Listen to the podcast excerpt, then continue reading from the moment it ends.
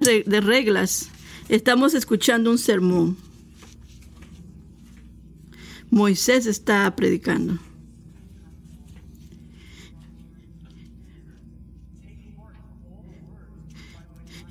Y Moisés le dice, tomen atención a las palabras que le estoy diciendo, para que ustedes se las enseñen a sus hijos, para que ellas las guarden, toda la palabra la ley que yo les hablo, porque estas son palabras vacías. Esto es la vida de ustedes.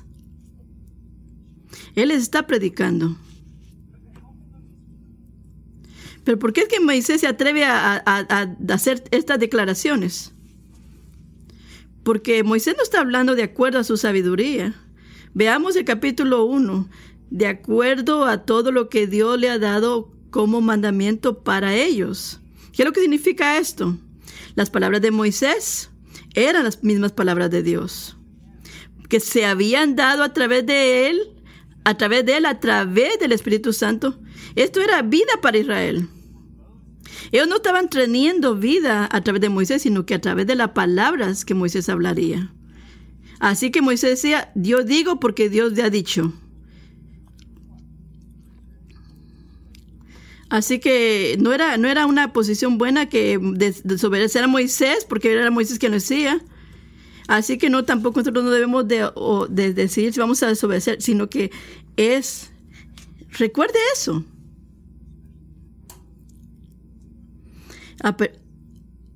Ahora si nosotros pasamos en momentos de, de estos pasajes que son difíciles, es la palabra de Dios. Será y hacernos preguntas como será que esto es algo importante. No, no lo hagas. Debemos empezar así. Señor, yo te estoy escuchando. Ayúdame a entender y ayúdame a obedecer. Te estoy escuchando y ayúdame a obedecer.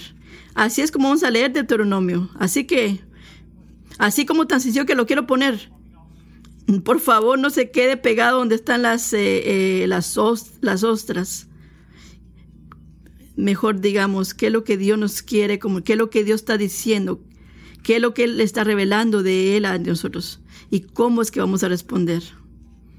Escuchemos al, al, autor divino hoy día. Él es el autor. ¿Cuál es el, el panorama que, que nos presenta? Ni más ni menos son advertencias y promesas. Cuando Dios nos habla a través de su palabra, Él nos habla a través de nos habla a través de personas en particular y momentos particulares a través de toda la historia. La palabra de Dios no solamente se pone en un lugar a que se enfríe y, y que pase, no. Nos habla en un tiempo preciso. ¿Cuál es el contexto de lo que estaba ocurriendo? ¿Dónde y cómo? A todo Israel que estaban en el río Jordán, en el, en el desierto. ¿Dónde están el pueblo que está, Moisés le está predicando? Están al norte del río Jordán. Están casi por llegar a la tierra prometida, donde ellos van a enfrentar la, la prueba espiritual más grande que han tenido en su vida van a quedarse de este lado o van a llegar a la tierra prometida y hacer lo que Dios les ha pedido. ¿Por qué eso es una prueba? Porque Canaán era una tierra de, la, de la, prueba. Habían, habían ídolos en ese lado. Eh, podían inclinarse y adorar a otros dioses en lugar de adorar a Dios les da una advertencia espiritual. Decirles tienen que, hacer un compromiso, un compromiso fuerte. Moisés está haciendo un buen pastorado. Él, es, él está a punto de morir.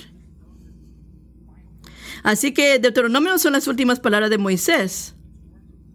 Son unas palabras de preparación para la inminente preparación de la tentación, de la prueba espiritual que se aproxima. No es como que él se está tirando, eh, eh, hay que tirarse de un avión o un, boxeador que está entrando al, ring o un equipo de fútbol que están preparándose y, y entrenando antes de que el pito suene. Se puede escuchar la, atención. Eh, hay un reloj que está cliqueando. Puede irse en dos direcciones. Te puedes ir al lado de Dios y tener éxito o irte por tu lado y fracasar. ¿Qué es lo que está diciendo Moisés? Escuchen, dice Moisés, pongan atención. Tomen mi palabra, metan su corazón. A hoy, hoy mismo, escojan este día a quienes ustedes van a, a servir en este día. Escojan hoy día. Y antes que podamos partir a otro lado de este libro, podemos observar, nosotros nos enfrentamos a esa misma elección todos los días de nuestra vida, cada día de nuestra vida. Nosotros nos estamos en, en una línea de límite donde hoy, hoy mismo, mañana mismo, hoy, dentro de media hora, ¿vas a ir por el camino de Dios o te vas a ir por tu camino? Vivimos así. Yo creo que la referencia que hace del desierto en el, en el versículo 1,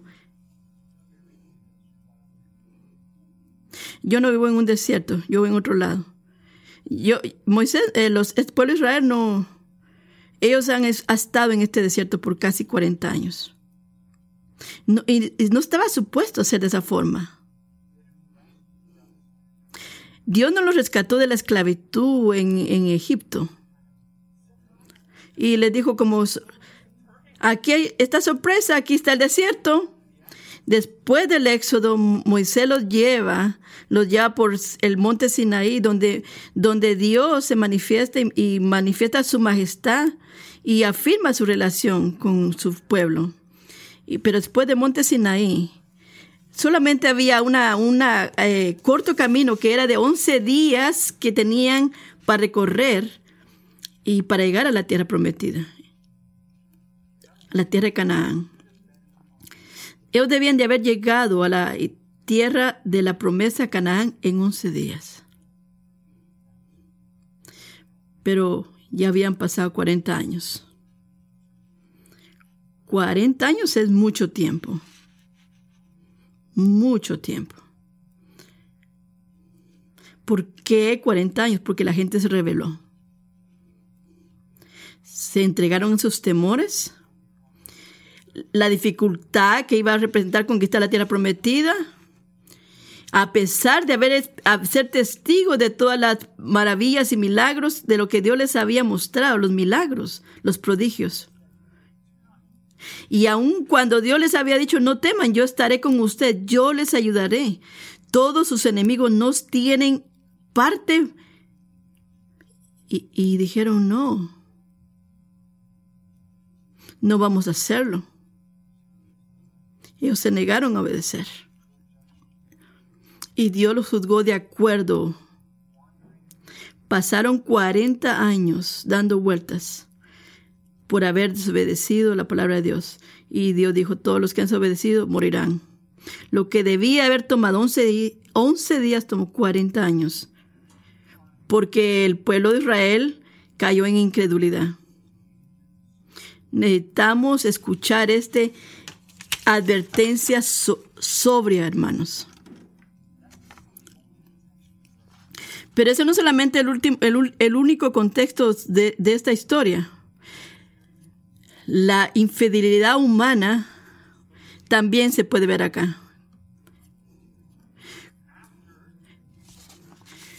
Moisés está predicando a este pueblo después de haber vencido al, a los reyes de Parán y ellos están ahí todavía y se acercan al Moab.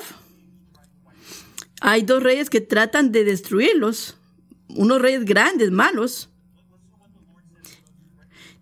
Vean lo que Dios le dice a Moisés antes de la, de la, de la batalla de Barán.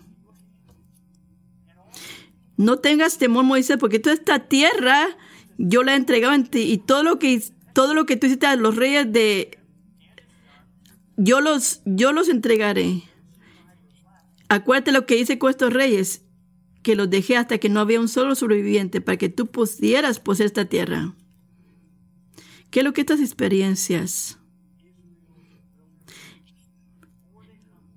Antes que ellos lleguen a este final y ellos han caminado este desierto, ¿qué es lo que eso nos grita? ¿Qué es lo que esto nos demuestra? Que hay un contenido mucho más importante. Hay una historia mucho más grande en el mundo. Ayer y hoy donde podemos ver la infidelidad de los seres humanos. Pero podemos ver el amor incomparable de Dios, su fidelidad, de mantener sus promesas. Aun cuando nosotros fallamos en cumplir nuestras promesas a Él. Así que Así que este texto es una, es una piedra angular de la fidelidad y el amor de Dios.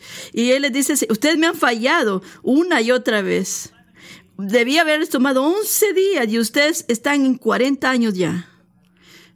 Pero yo no les voy a dejar. No les voy a abandonar. Yo voy a completar la obra que me propuse terminar con ustedes. Ustedes no están contentos con eso, que cuando somos infieles Dios es fiel. Ah, definitivamente hay una advertencia sobre aquí. No lo hagamos. No hagamos que esto se convierta en 40 años. Pero hay una promesa en el, en el verso 4, muy importante. Dios todavía está en la posición de hacer las cosas que Él nos prometió. Él todavía puede hacerlas en tu vida hoy día las cosas que en las que tú fallaste de creerle que él podía hacer el día de ayer. Él es fiel ayer, hoy y por siempre. Él es un guerrero invencible que, que vence a reyes, a Og, y lo puede hacer de nuevo si tú estás dispuesto a, confiar. Primera aplicación. Prácticamente como cuando, como cuando tú sientes una victoria como la Israel, cuando hay conflictos en tu matrimonio, la, la, injusticia en tu trabajo o algún pecado con el que estás luchando en tu vida que todavía no le hayas, ¿cómo salir de eso? No, no ignore las pequeñas victorias que Dios te ha dado en el pasado, que te gritan, Dios todavía es fiel. Dios está obrando. Dios está moviéndose. Podemos confiar en Él. ¿Será que tú puedes controlar tu lengua un poquito más o menos? Quizás decir gracias Señor, porque Dios va a hacer todas las cosas nuevas. O alabemos a Dios. Cuando sentís que tienes problemas, y te volteas hacia Dios en oración y quizás pase la prueba más rápido que pasó el año pasado. Gracias a Dios, gloria a Dios, porque Israel todavía está lidiando con las consecuencias del pecado, pero Dios lo libra de una manera maravillosa. No encajones, no encajones la fidelidad de Dios hasta que tú ya llegues a una base de solidez espiritual. Él es fiel hoy.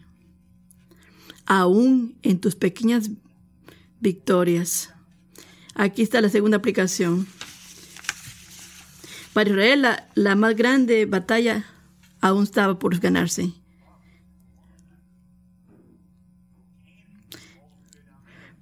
Ya venimos de Jericó, de Canaán, pero aquí hay una diferencia acá. Para ti, Cristian, la batalla más grande ya ha sido ganada. Escucha eso. ¿De qué estás hablando? La, la que sucedió en la cruz. Una, una, una victoria que fue confirmada en una tumba vacía, donde nos dice Jesús a grandes gritos, fue vencida la muerte. Y todos los enemigos, el diablo, todos ellos, todos ellos están muertos y heridos, porque somos ahora más que conquistadores, más que vencedores. Y, peleamos por la santidad, peleamos con la santidad, pero basado en lo que ya Cristo hizo. Para ilustrar esto, este, este punto.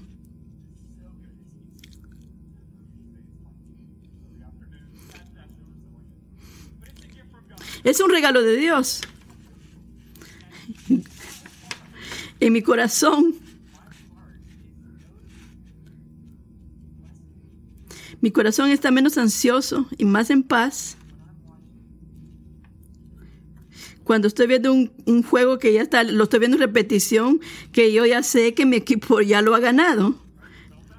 ¿A usted no le ha pasado eso? Puedo saborear cada momento. Disfruto cada juego. Porque, porque no tengo ni la menor preocupación de que de que el equipo ganó. Así es la seguridad que tenemos en el Evangelio. Esta vida es dura. Hay peleas que aún tenemos que pelear, duras, difíciles, pero sabemos, sabemos que al final del juego, Él ganó, Él no está en la tumba. Advertencias y promesas de la fidelidad e infidelidad de los hombres son diseñadas por Dios. Las promesas de la fidelidad de Dios. Ese es, el, contexto de Deuteronomio. Las promesas, las promesas de Dios. Aún en de fidelidad.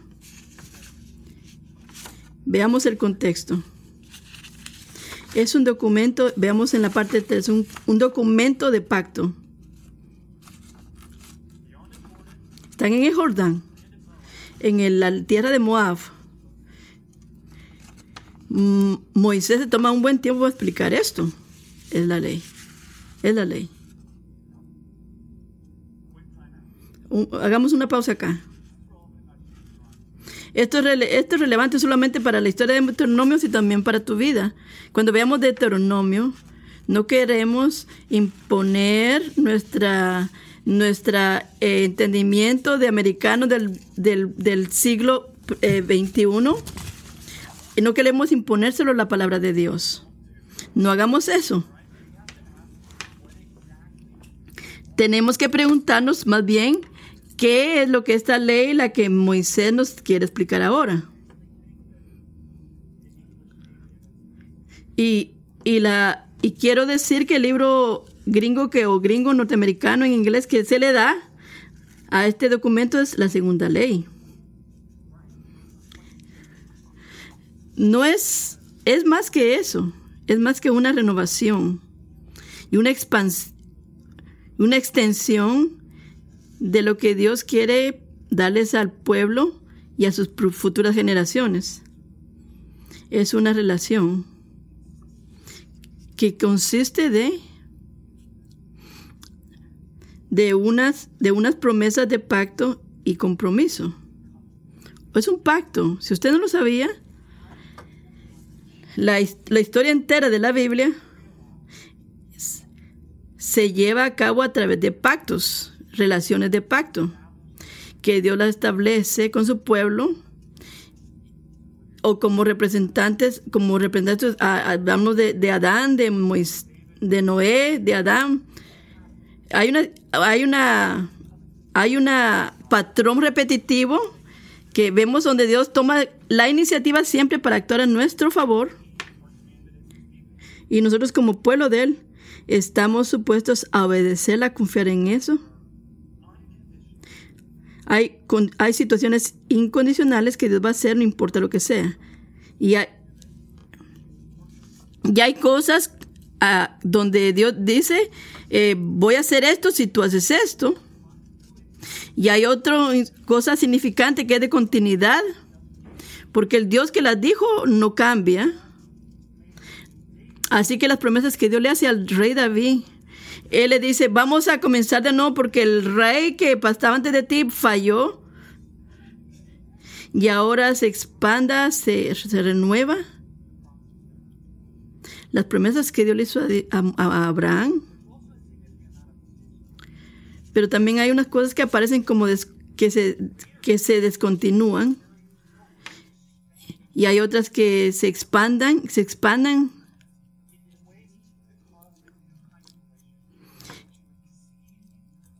Y nos dicen de una relación que se extiende, por ejemplo, el pueblo de Dios bajo el antiguo pacto era una multitud mixta. Algunos amaban a Dios, lo seguían,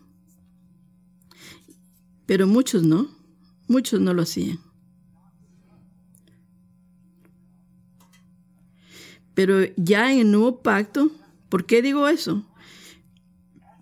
Porque nosotros no somos definidos étnicamente o por nuestra conexión familiar con un hombre que se llama Abraham, sino que es una conexión espiritual por nuestra unión con Jesucristo, a través de nuestra relación con Él. Aquellos que se toman de la, por la fe de Él, estamos conectados. Todos los que estamos conectados a Cristo en este nuevo pacto, tenemos una nueva actitud, un nuevo corazón que obedecemos.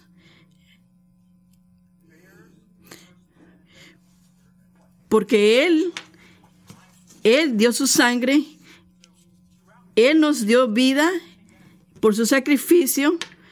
Así que en el Nuevo Testamento vamos a ver que un Nuevo Testamento, en el Nuevo Testamento nos dice, hay un pacto que viene, que es mejor, pero este libro también es fundamental, como un, un pacto eh, antiguo. Vamos a Éxodo 19.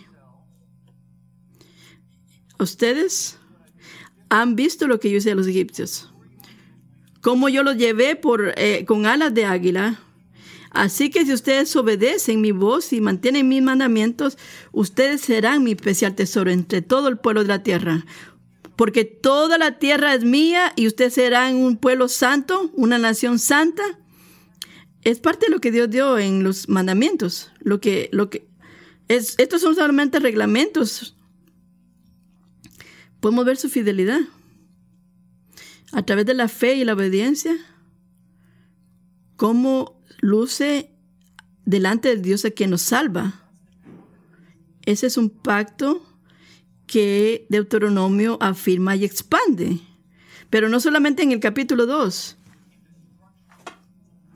es la estructura del libro completo. Vean esto. De la manera que Deuteronomio fue puesto, está en paralelo, estructura, con los, con los tratos hititas del, del, de ese siglo. Así que hay un preámbulo en el capítulo 1. Hay, hay un prólogo histórico en el capítulo 1 donde habla de todo lo que Dios ha hecho en su fidelidad. En el capítulo, en el capítulo, en en los capítulos que vienen, nos habla de todos los, lo que Dios ha hecho, diferentes capítulos. Tenemos, eh, tenemos testigos en el capítulo 31-32. Así que este libro contiene toda la fidelidad de Dios y cómo Dios luce pero son instrucciones. Todas estas instrucciones y contenido viene en forma para darnos forma como un pacto que grita, que grita de la fidelidad de la relación que él tiene con su pueblo. Esas palabras no solamente están bien enraizadas en el texto, y, esto suena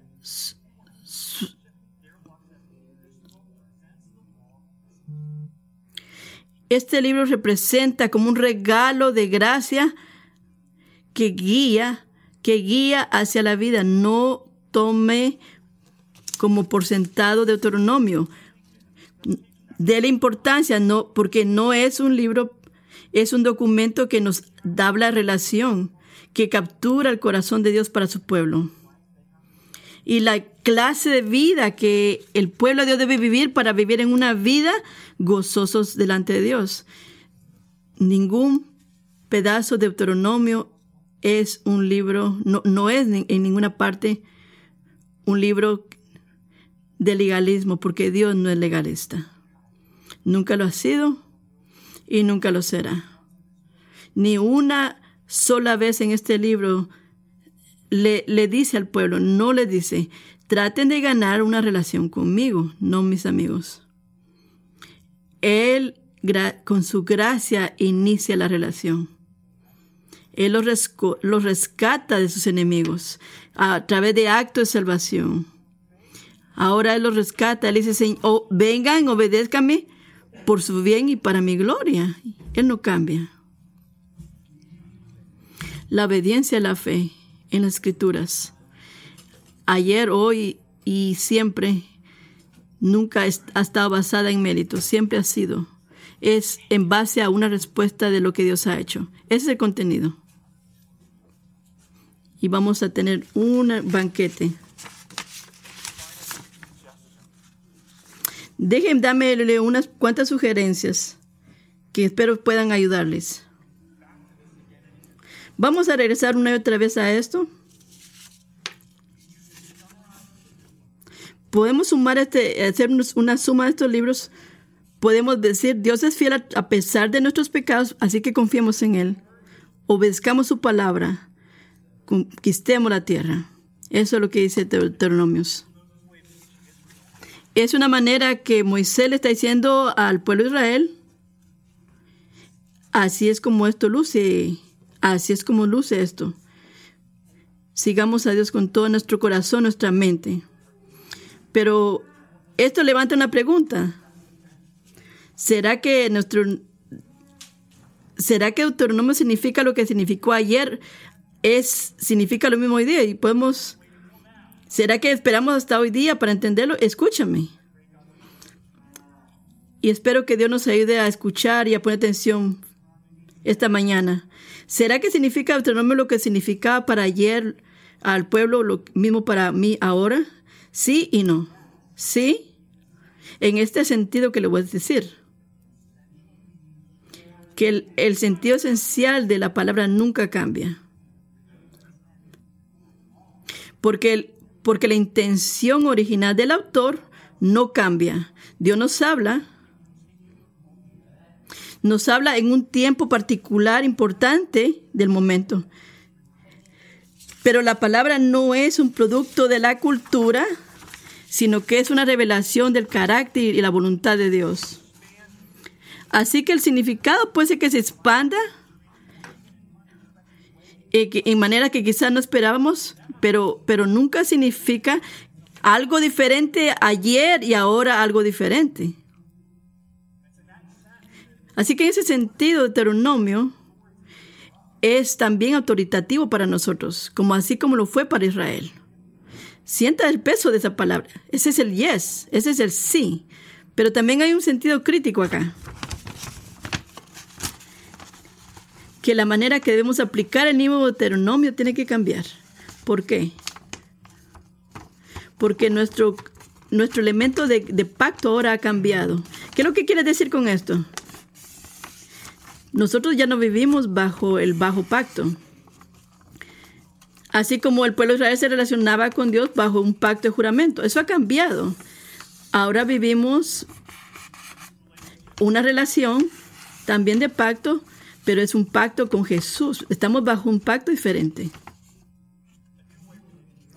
Una manera diferente que ahora nos podemos relacionar con Dios. Y la, y la escritura lo afirma así, de esta manera.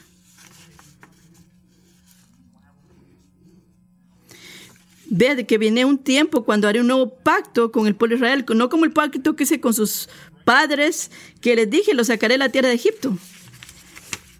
Ahora lo que haré es pondré mi ley en ellos, en sus corazones. Yo seré a ellos Dios y ellos serán mi pueblo, porque yo perdonaré sus iniquidades y los libraré del pecado. Mire lo que la palabra nos dice. La ley mosaica estaba, estaba escrita para para cumplimiento de leyes, pero ahora, ahora está, está construida sobre una relación personal con Jesús. Así que entonces podemos decir, el, el viejo, el viejo, el viejo pacto no está en vigor porque Jesús es, es el final de la ley. Por la justicia. Él se para en justicia delante de Dios.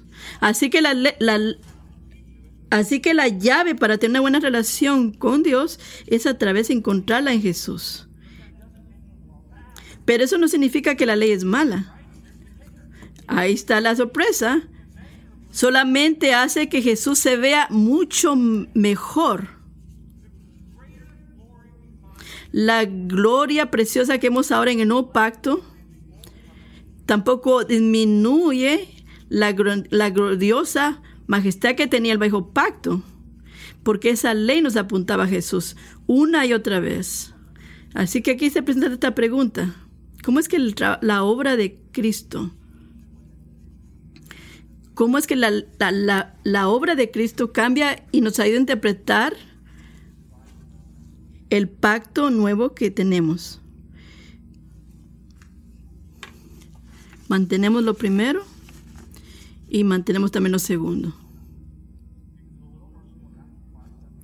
Porque en Mateo 17 Jesús nos dice, yo he venido a cumplir la ley no parte de ella. Entonces, ¿significa que debemos deshacernos de todo porque ya Jesús lo cumplió? No, no, no, no tan rápido. No estamos bajo la ley.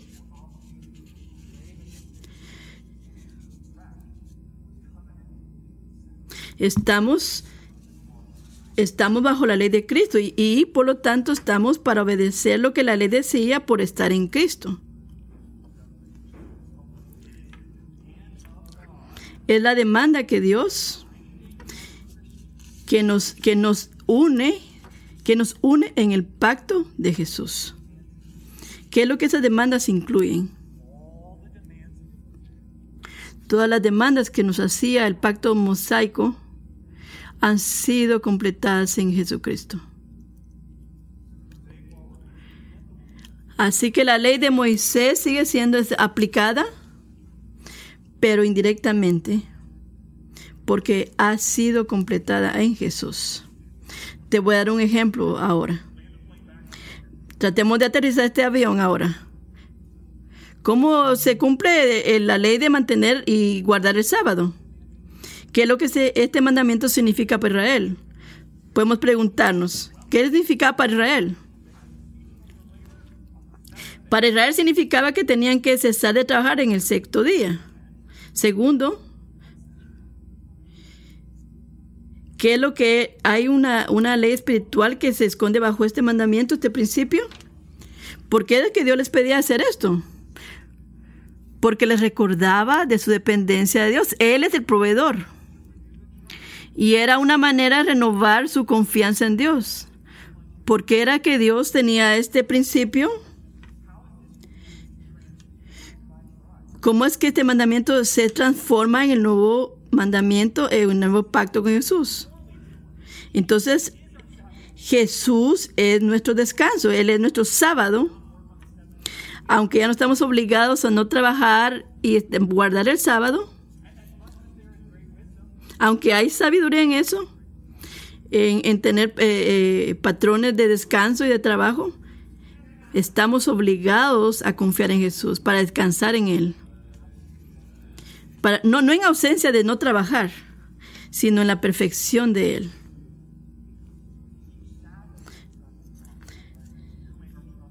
Así que nosotros guardamos el sábado al confiar, porque Jesús es quien nos da descanso, ese sábado de descanso. Pero ¿qué significaba guardar el sábado en el viejo pacto? Y que equipaba a la gente para mantener el sábado en el nuevo pacto. Porque si lo interpretamos de la manera correcta, cada aspecto de la ley nos ayuda a interpretar correctamente la llenura que hay en Jesús. Es amar a Dios con toda tu mente, corazón, con todo tu ser. ¿Cómo significa amar a tu, a tu próximo? Es ser guiado por un Dios de gracia. En este tiempo donde las autoridades son cuestionadas, terminamos con esto. Deuteronomio nos apunta a una dirección diferente y nos grita, sé guiado, sé guiado por Dios y vas a tener éxito. Tú fuiste hecho, creado para eso. Yo fui hecho para esto. Fuimos creados para eso. Fuimos salvados para eso. Es grande, es maravilloso. A los reyes que están por venir. Aún a los, a los, a los más eh, humildes trabajadores. Así que nuestro lugar ahora en este, en este tiempo de, nuestra redención es diferente, pero, pero igual necesitamos experimentar el gozo de vivir en completa sumisión a la palabra de Dios y a su sabiduría. Así que mientras, mientras nosotros pensamos en estos textos, mi oración es, por favor, ora, ora conmigo, que Dios nos ayude a través su Espíritu Santo. Y que podamos decir, Señor, cómo amo tu ley tus testimonios son mi herencia para siempre, porque ellos son el gozo de mi alma. Mi esperanza está en tu salvación. Que mi alma mantenga tus mandamientos, tus preceptos. Amar a Dios, Señor Jesús. Señor Jesús, ayúdanos a que eso se haga realidad en nuestros corazones. Que podamos decir como el salmista, Señor, cómo amamos tu ley y al Salvador, a quien apunta. Oramos para que tú nos seas con esto, Señor. Amén.